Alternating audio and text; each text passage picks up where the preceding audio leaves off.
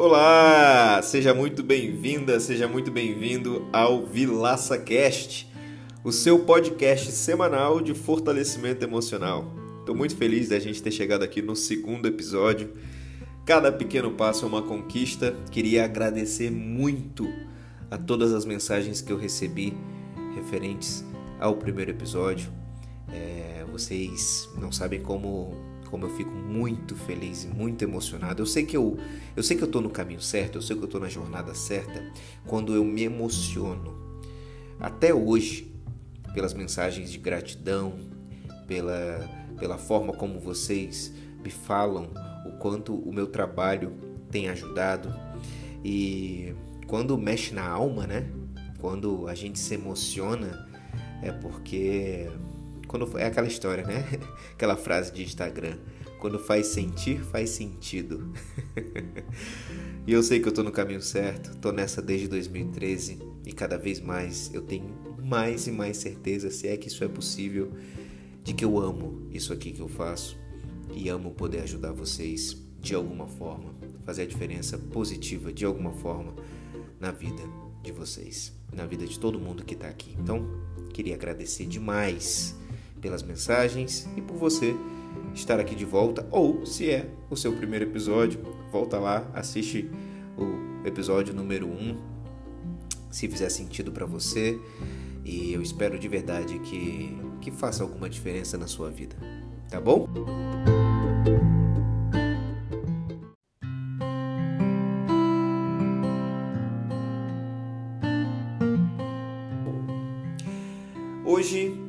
Hoje eu queria começar o nosso episódio contando uma história. Eu sempre fui um cara que gostei de histórias, desde cedo. Quando, quando eu era criança eu escrevia histórias, eu fazia histórias em quadrinhos, eu desenhava bastante, inclusive é uma coisa que eu quero voltar a fazer o quanto antes. É, eu contava histórias fantásticas para os meus pais. Meu pai e minha mãe contam que eu botava todo mundo na sala quando eu era criança e amarrava uma fralda daquelas de pano no pescoço e aí eles tinham que me apresentar.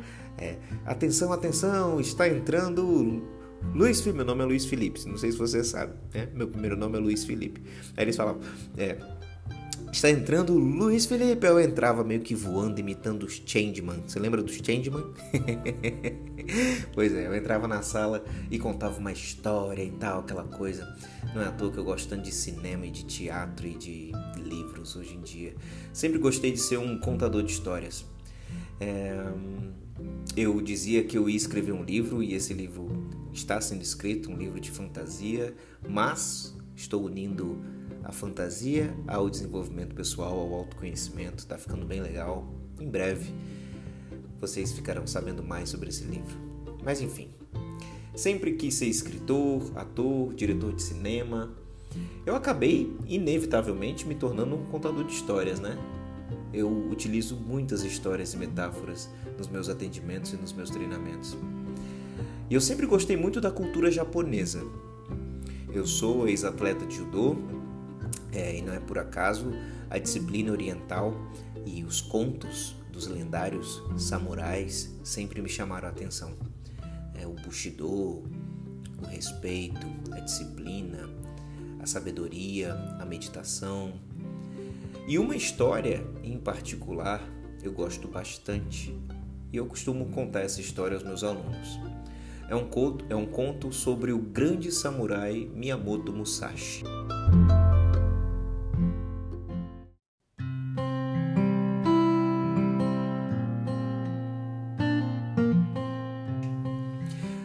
Musashi Sensei, como era conhecido, era de fato, foi de fato um samurai que existiu. Ele se tornou famoso pelo seu estilo diferenciado de luta, né? Ele usava duas espadas.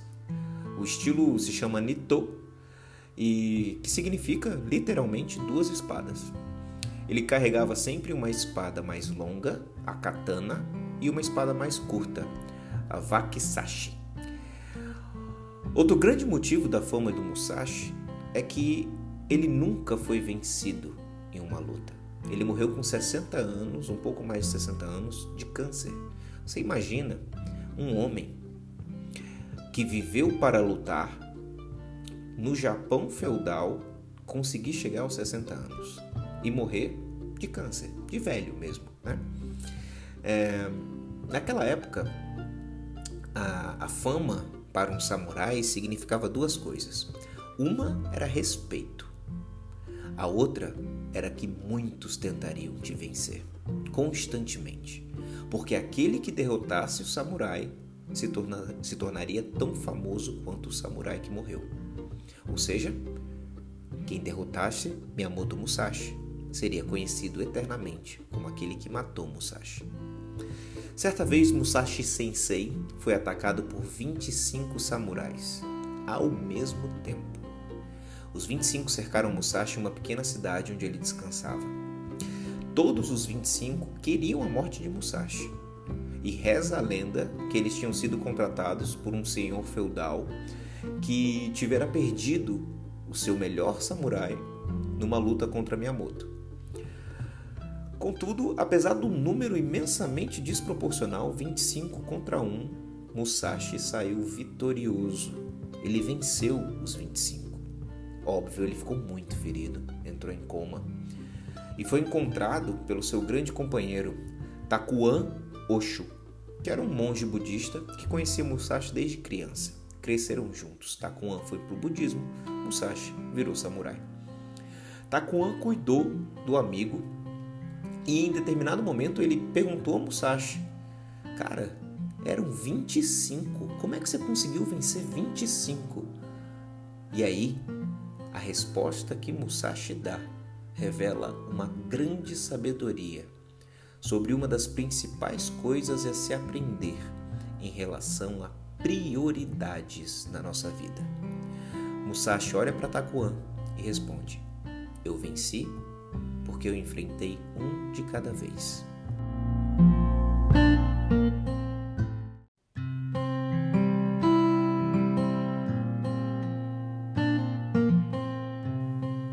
Essa não é simplesmente uma história de um país distante de uma época passada.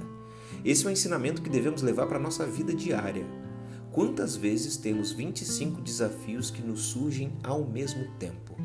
E 25 aqui, óbvio, é uma metáfora. Quantas vezes nos sentimos pressionados pelo tempo, pelas diversas demandas, pelas coisas que nos surgem durante a jornada? Quantas vezes a quantidade de coisas que está na nossa mente nos deixa ansiosos, angustiados nos faz desistir antes mesmo de começar. Procrastinação muitas vezes é consequência de pensar em muitas coisas ao mesmo tempo. E assim, se assustando com o tamanho da jornada ou com a quantidade de coisas que teremos que enfrentar pela frente, nem começamos. Musashi nos ensina senso de prioridade, estratégia.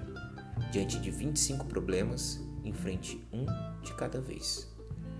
Entender que a gestão da vida tem muito mais a ver com ao que damos prioridade, o que tratamos como mais importante primeiro.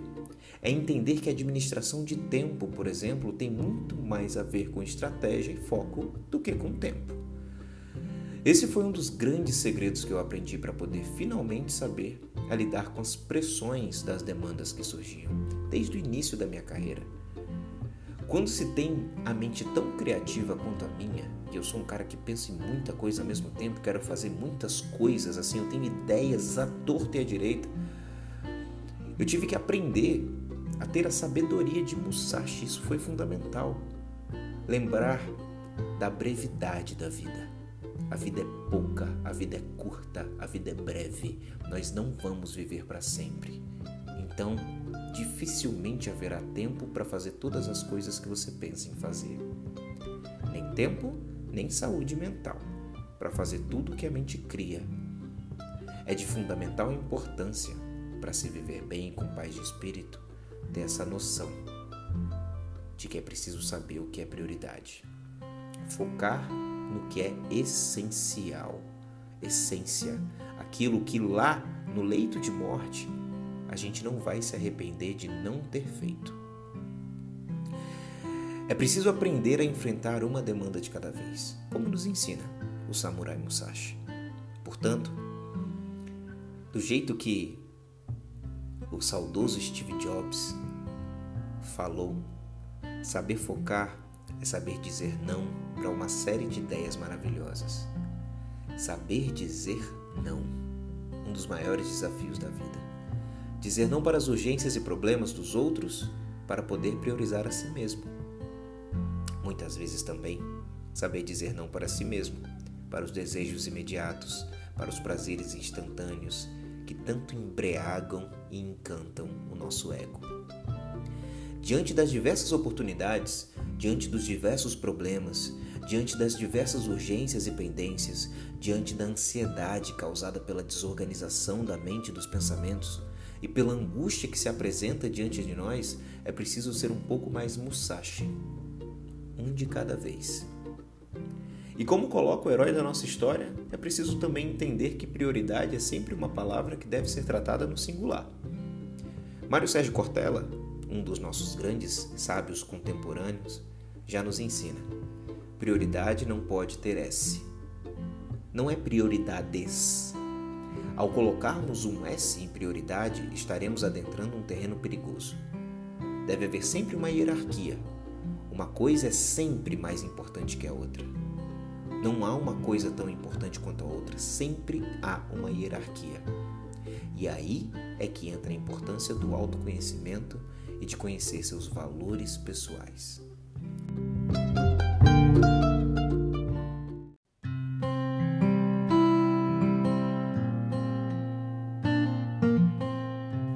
Mas antes de falar de valores, eu quero falar um pouco mais sobre o S de prioridade. Por exemplo, imagina você que Musashi seria muito mais facilmente derrotado se enfrentasse dois samurais ao mesmo tempo. Eles eram muito maiores do que Musashi, a quantidade. Então, quando você trata de duas prioridades ao mesmo tempo, o teu foco está dividido. É a mesma coisa que alguém chega para você e joga uma bolinha para você pegar.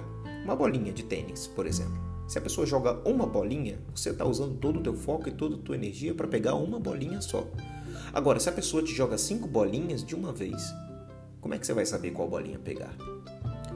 Prioridade não é uma palavra que deve ser tratada no plural, sempre no singular. Deve existir uma hierarquia de prioridade na sua vida. O que, deve ser resolvido antes de qualquer outra coisa nesse momento? Já se perguntou isso? O que está precisando inteiramente da tua atenção agora?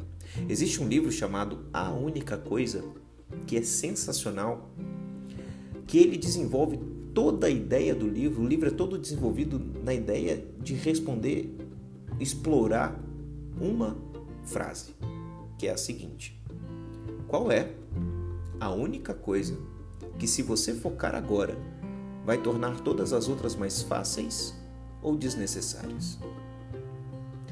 O que está precisando inteiramente da sua atenção agora? Para essa fase da sua vida, para o objetivo que você tem esse mês ou para os próximos seis meses, o que deve ser mais e, e prioritariamente atenção e dedicação sua. Se você tivesse que escolher apenas uma coisa para focar agora e resolver de uma vez por todas, que coisa seria essa? Aprender sobre isso foi fundamental para que eu percebesse que o dia não precisa ter mais de 24 horas. Quantas vezes você mesmo já, se, já quis isso, já se, se pegou pensando e falando isso? Quantas vezes você quis, você pediu aos céus por, um, pouco, um pouco mais de tempo? A resposta, contudo, não é outra. Seu tempo sempre será o mesmo. Quem tem que mudar é você, não é o tempo. É preciso saber escolher como usar esse tempo. É preciso desenvolver sabedoria para dizer não ao que precisa ser dito não. E acima de tudo, é preciso desenvolver autoconhecimento para saber ao que dizer sim. Não há como saber em que focar se você não souber o que é valor para você. Autoconhecimento, portanto, alimenta a nossa capacidade de produtividade, por exemplo. Se eu me conheço o suficiente, saberei com mais firmeza como usar meu tempo. Olho para todas as minhas demandas em aberto no meu dia e decido o que é aquilo que precisa ser resolvido agora, segundo meus próprios valores. Assim como eu olho para o meu tempo, para as pessoas que me cercam, para as oportunidades que eu tenho de aproveitar aquilo que o tempo ainda não levou e posso me perguntar: o que é aquilo que eu vou me arrepender se eu não fizer agora? O que é aquilo que. qual é a dor que eu quero evitar lá na frente? E por isso eu vou fazer o que eu tenho que fazer agora. Não há como decidir isso corretamente se você não souber o que te move nesse momento da sua vida. E cada momento da vida pede uma prioridade diferente. Falando assim parece fácil, né? Pois é. Teoria, a prática, a prática é outra. Eu, por exemplo, nem sempre nem sempre fui assim, uma pessoa disciplinada, focada e que sabia dar prioridade às coisas. Confesso que eu mesmo já fui um assassino. Como os samurais que tentaram matar Musashi, eu tentava matar meu tempo. Mais tarde eu percebi que matar o tempo na verdade é suicídio. Eu era desfocado, rebelde, queria constantemente chamar a atenção e fazia escolhas que não me levavam a lugar nenhum. Pelo menos a nenhum lugar engrandecedor. Eu simplesmente vivia um dia de cada vez, deixando a maré me levar a qualquer lugar e não me fazia dono da minha própria vida. Não tinha direção bem definida, eu me deixava ser levado pelas aprovações e necessidades dos outros, eu fazia escolhas que eu acreditava que seriam bem vistas e aceitas e aplaudidas pelas pessoas, e quando valorizavam minhas escolhas eu me sentia bem e me dava por satisfeito.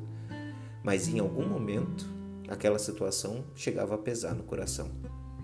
A angústia e a sensação de vazio surgiam, e por não me conhecer nem me aceitar, eu buscava outra atitude para matar o tempo, e nessa você cria um, cria um ciclo vicioso.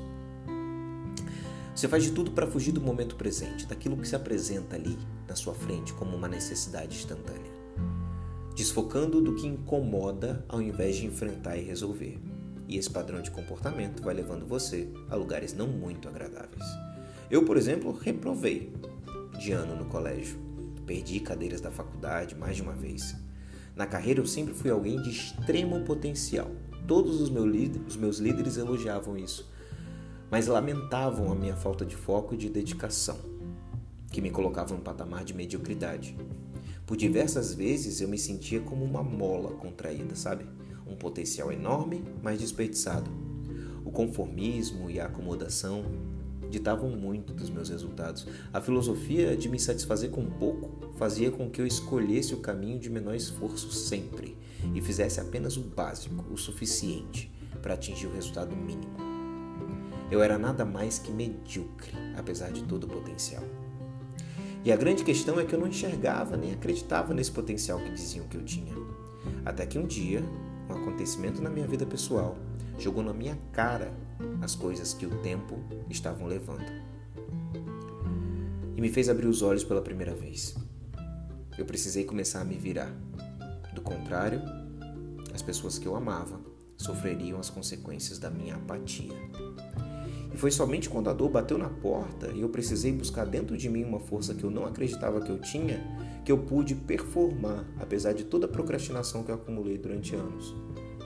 Nessa hora, a luz da mudança iluminou minha consciência pela primeira vez.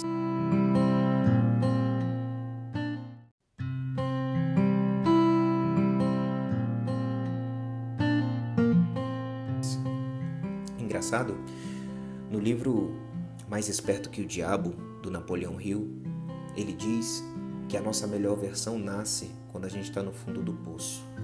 E eu vivi isso de perto. Eu acredito que você também. Como sempre acontece nas nossas vidas, quando estamos focados em uma direção, começamos a enxergar diversas possibilidades positivas para nos manter naquela direção que vem gerando resultados bons. E as pessoas que nos cercam começam a ser pessoas que podem nos ajudar a alcançar nossas buscas. E eu tive uma dessas pessoas que me colocou para fazer um processo de desenvolvimento pessoal muito poderoso, que destravou uma série de potenciais em mim através do autoconhecimento.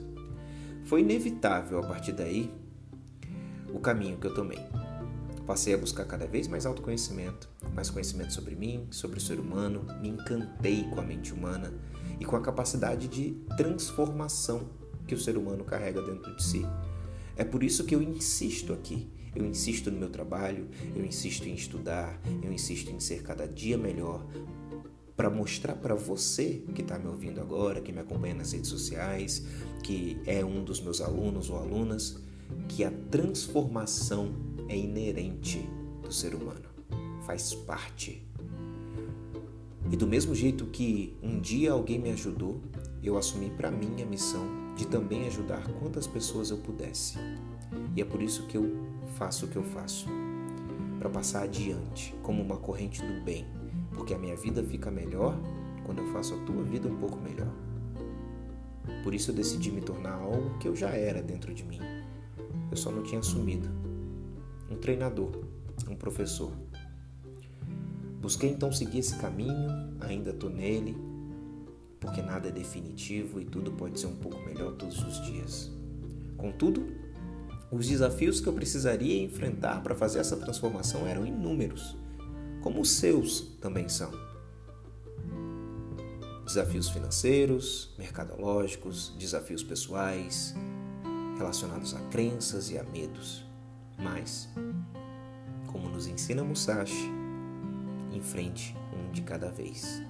Eu os enfrentei e continuo os enfrentando. Assim como os antigos samurais, eu acredito muito que os desafios que nos surgem servem para subirmos de nível, digamos assim. Eu gosto muito de jogar videogame. E é muito interessante como você busca melhorar a si mesmo no videogame, né? O seu personagem ali para que você possa vencer os desafios da próxima fase. Se você não melhorar, não desenvolver experiência o suficiente, não aprender coisas novas o suficiente naquela fase, você não vai ser capaz de lidar com a próxima. Era assim, por exemplo, que os antigos guerreiros entendiam o significado da guerra, da batalha, usando essa metáfora. Ao ir para o campo de batalha, sobreviver e voltar, significava que eu tinha passado de fase. Eu aprendi, por exemplo, que o bom da vida não é sobre o destino, é sobre quem você se torna ao lidar com as suas limitações. Eu aprendi que a capacidade de focar naquilo que está na sua frente, se desprender do pensamento que te angustia sobre o que ainda nem aconteceu e conseguir estar ali, presente, onde você está, focando no que se apresenta naquele momento, se desconectando do que ainda não chegou, é libertador. Muito da ansiedade existe, não tudo, mas muito da ansiedade existe quando você fica pensando em todas as coisas que ainda nem chegaram. Aquele que sofre antes do necessário sofre mais que o necessário, já dizia Sêneca. Esteja presente, um de cada vez.